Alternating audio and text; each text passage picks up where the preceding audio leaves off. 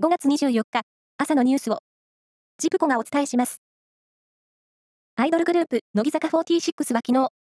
コンサートの演出家、聖子さんの言動や指導に一部行き過ぎた点があったことを確認したとして、7月に始まる全国ツアーの演出家を変更したと発表しました。聖子さんから辞任の申し出があったとしています。コンピューターゲームなどの腕を競う e スポーツに関し、政府がオリンピックでの採用を見据え、研究や情報収集などに乗り出す方向で検討に入りました。これは、複数の関係者が明らかにしたもので、文部科学省が所管する日本スポーツ振興センターや関連団体のほか、企業なども連携して、選手の強化を後押しします。季節外れの暑さが続いた今月15日から21日の1週間に、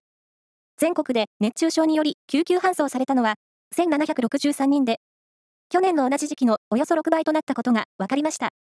これは、総務省消防庁が公表したもので、和歌山県では1人が亡くなっています。ブドウの人気品種、シャインマスカットの花が正常に開かず、実の成長に影響が出る未開花症が、栽培されている46都道府県のうち、30の地域で確認されたことが分かりました。原因は分かっておらず、農林水産省は、緊急で研究を行うことにしています。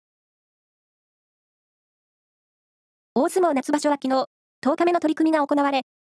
横綱、照ノ富士が、小結、琴ノ若を寄り切り、一敗を保ちました。平幕の朝乃山も平戸海を叩き込み、9勝1敗。明生は、北西方に上手投げで屈し、2敗へと後退しました。